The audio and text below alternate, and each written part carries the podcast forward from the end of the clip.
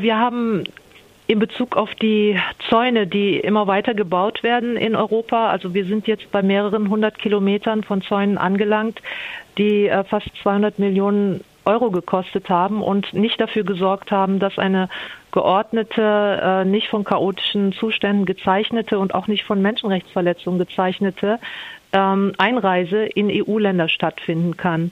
Und äh, Amnesty hat in dem Bericht äh, dokumentiert, dass der Versuch, Landgrenzen komplett abzuschotten, eigentlich auch regelmäßig zu Menschenrechtsverletzungen geführt hat, wie auch zu unangemessener Gewaltanwendung, Misshandlung durch die Polizei, aber auch, äh, was, was für uns sehr maßgeblich ist, zur Verweigerung des Zugangs zu einem Asylverfahren, was ja ein Menschenrecht ist und auch äh, unter dem internationalen Recht abgesichert ist, dass jeder Mensch das individuell ähm, für sich anfragen kann, das Recht auf Asyl. In den Recherchen äh, hat sich Amnesty vor allem auf Ungarn, Bulgarien, Griechenland und äh, Spanien konzentriert. Was äh, wurden da äh, an Menschenrechtsverletzungen festgestellt? Wo finden sie statt? Es gibt äh, viele Landgrenzen, die jetzt äh, immer weiter abgeschottet werden durch die Erhöhung und Verlängerung der Zäune. Es gibt aber schon eine lange Abschottung zwischen äh, Spanien und Marokko und Mauretanien zum Beispiel. Und Amnesty hat herausgefunden, dass es Sammelabschiebungen gibt, die nach internationalem Recht und auch unter der Genfer Flüchtlingskonvention eigentlich verboten sind. Also dass Menschen in Gruppen, in Pulks äh, genommen werden und äh, zurück äh, nach Marokko geschoben werden. Und, und zwar auch unter Anwendung von Gewalt. Also es gab zum Beispiel 14 Männer, die sind im Wasser mit ähm, Gummigeschossen beschossen worden, die dadurch dann auch zu Tode gekommen sind, als sie versucht haben, nach Spanien rüber zu schwimmen. Ähm, in Bezug auf die Abschottung zwischen Griechenland und Türkei ist es so, dass, dass ähm, dann zwar die Grenzübertritte auf der Landseite zurückgegangen sind, also von der Türkei nach Griechenland, aber dadurch, dass dieser 10,5 Kilometer lange Zaun, der 2012 ähm, schon gebaut wurde, ähm, sind dann sehr viele Menschen mehr dann über die Ägäis nach Griechenland rüber, mit natürlich dann auch mit, mit Schleppern und, und Menschenhändlern. Und das hat dann äh, sprunghaft zugenommen und das zeigt uns einfach, dass wenn man die Landseite zumacht, die Menschen aber vor Krieg und Verfolgung fliehen und auch nicht wieder dorthin zurückkommen, von, von wo sie geflohen sind, äh, weil, weil die Zustände in Syrien und Irak äh, sind ja allen bekannt, dass man dahin gar nicht zurück kann, weil es da einfach nur Krieg und ähm, Gewalt gibt, dass diese Menschen dann trotzdem versuchen, über einen anderen Landweg dann in Europa hineinzukommen. Und was wir wollen, ist, dass es legale humane Wege in Europa rein gibt für diese Menschen. Ich habe auch in der Synthese gelesen, dass Sie auch kritisieren, dass Menschen, die zum Beispiel von der Türkei nach Griechenland oder nach Bulgarien wollen, gar nicht dahin können über ganz normale Einreisewege, um Asylanträge zu stellen zum Beispiel, weil sie nicht mal vom äh, türkischen Grenzkontrollpunkt oder von den Nachbarstaaten außerhalb der EU gar nicht erst Richtung EU reingelassen würden. Können Sie das erklären? Äh, es gibt äh, illegale Pushback-Praktiken, so nennen wir das. Es ist äh, ganz klar dokumentiert von uns, dass eine größere Gruppe von Flüchtlingen aus Syrien von der Türkei über die Ägäis mit, mit einem Schlauchboot nach Griechenland einreisen wollten und dort von der griechischen Grenzpolizei äh, angeschossen wurden. Das heißt, äh, sie wurden durch Schüsse dazu gebracht, dass sie wieder zurückkehren in die Türkei.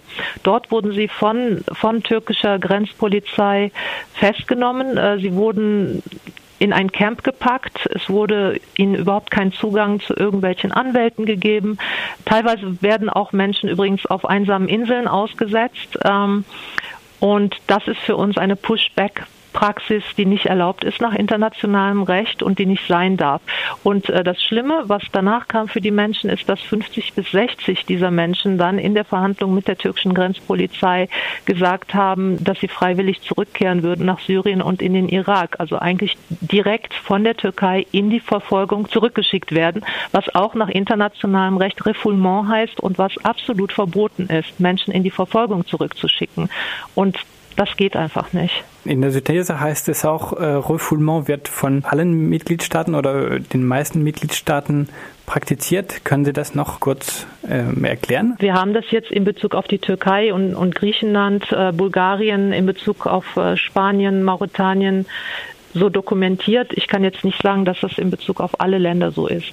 Das gilt dann nur für diese. Staaten. Genau, für die Länder, die wir jetzt auch dokumentiert haben in unserem Bericht. Sie befinden sich gerade in Slowenien. Was haben Sie dort gesehen und gehört bezüglich der Flüchtlingspolitik? Es gibt hier widerstreitende Informationen auch von äh, offizieller Seite. Wir waren gestern in Dobova, das ist die Haupteingangsroute äh, für Flüchtlinge, die dann äh, von Serbien über Kroatien äh, hier landen und dann nach, meistens nach Deutschland weiter wollen. Gestern war es relativ ruhig in Dobova an der Zugstation. Es waren ungefähr 1000 Menschen da. Äh, sie wurden anständig behandelt, wobei meine Kolleginnen hier vom slowenischen Amnesty-Büro sagen, dass es auch deswegen war, weil so viele vom UNHCR, von Amnesty, äh, dann äh, kam auch noch eine größere Gruppe von, von Feministinnen von der Nobel Prize Initiative for Women. Das heißt, es war Fernsehkamera da und es gab viel Öffentlichkeit. Das heißt, die Menschen wurden auch dann anständig behandelt. Dann sind wir weiter an den Zaun gefahren und äh, wir haben uns den Zaun angeguckt und ich fand es sehr erschreckend, dass plötzlich zwischen Kroatien und Slowenien an dem Fluss, wo früher Flüchtlinge auch durchwarten konnten auf die slowenische Seite, dass das jetzt zu ist. Aber äh, viel stärker ist für mich eigentlich die Frage, warum denken Regierungen, dass sie durch Zäune für Menschen, die fliehen, die wirklich äh, auch ihr Leben hinter sich gelassen haben, dass Zäune für die irgendeine Art von Hindernis darstellen. Diese Menschen werden sich einfach einen, einen anderen Eintritt in die EU suchen, um, um sicher zu sein und äh, um eine Lebensperspektive zu haben. Für uns äh, entsteht äh, Sicherheit für Transit oder auch für Ankunftsländer dadurch, wenn man die Migration und, und den Zustrom von Menschen, die Schutz suchen, wirklich ganz organisiert und human angeht und äh, nicht dadurch, dass man sich weiter abschottet und Menschen ein faires und individuelles Asylverfahren verweigert. Das heißt, die sicheren und legalen Zugangswege für die Amnesty die ganze Zeit sehr starke Lobbyarbeit und Kampagnenarbeit macht mit unseren ganzen Mitgliedern Mitgliedern weltweit. Also zu sagen, wir brauchen mehr Resettlement-Plätze und zwar äh, über eine Million für die nächsten beiden Jahre und davon alleine 300.000 in der EU für besonders Schutzbedürftige, also für Frauen, für unbegleitete äh, minderjährige Flüchtlinge, für behinderte Menschen und auch für ältere Menschen, die auf der Flucht sind. Oder wir brauchen mehrere neue humanitäre Aufnahmeprogramme, die Deutschland ja auch äh, sehr positiv umgesetzt hat äh, in den letzten zwei bis drei Jahren. Wir brauchen noch mehr Familienzusammenführung. Also es kann nicht sein, dass äh, in Deutschland jetzt geschaut wird, äh, wie verhindern wir zwei Jahre lang, dass äh, Syrer und Afghanen zum Beispiel auch Minderjährige nachholen können. Also diese Familien können in Deutschland ja nie ankommen, wenn sie nicht wissen, was ist eigentlich aus unseren Kindern geworden. Man, man kann ja dann sich nicht integrieren und einfach eine Arbeit aufnehmen, wenn man nicht weiß, wo ein wichtiger Teil der Familie abgeblieben ist.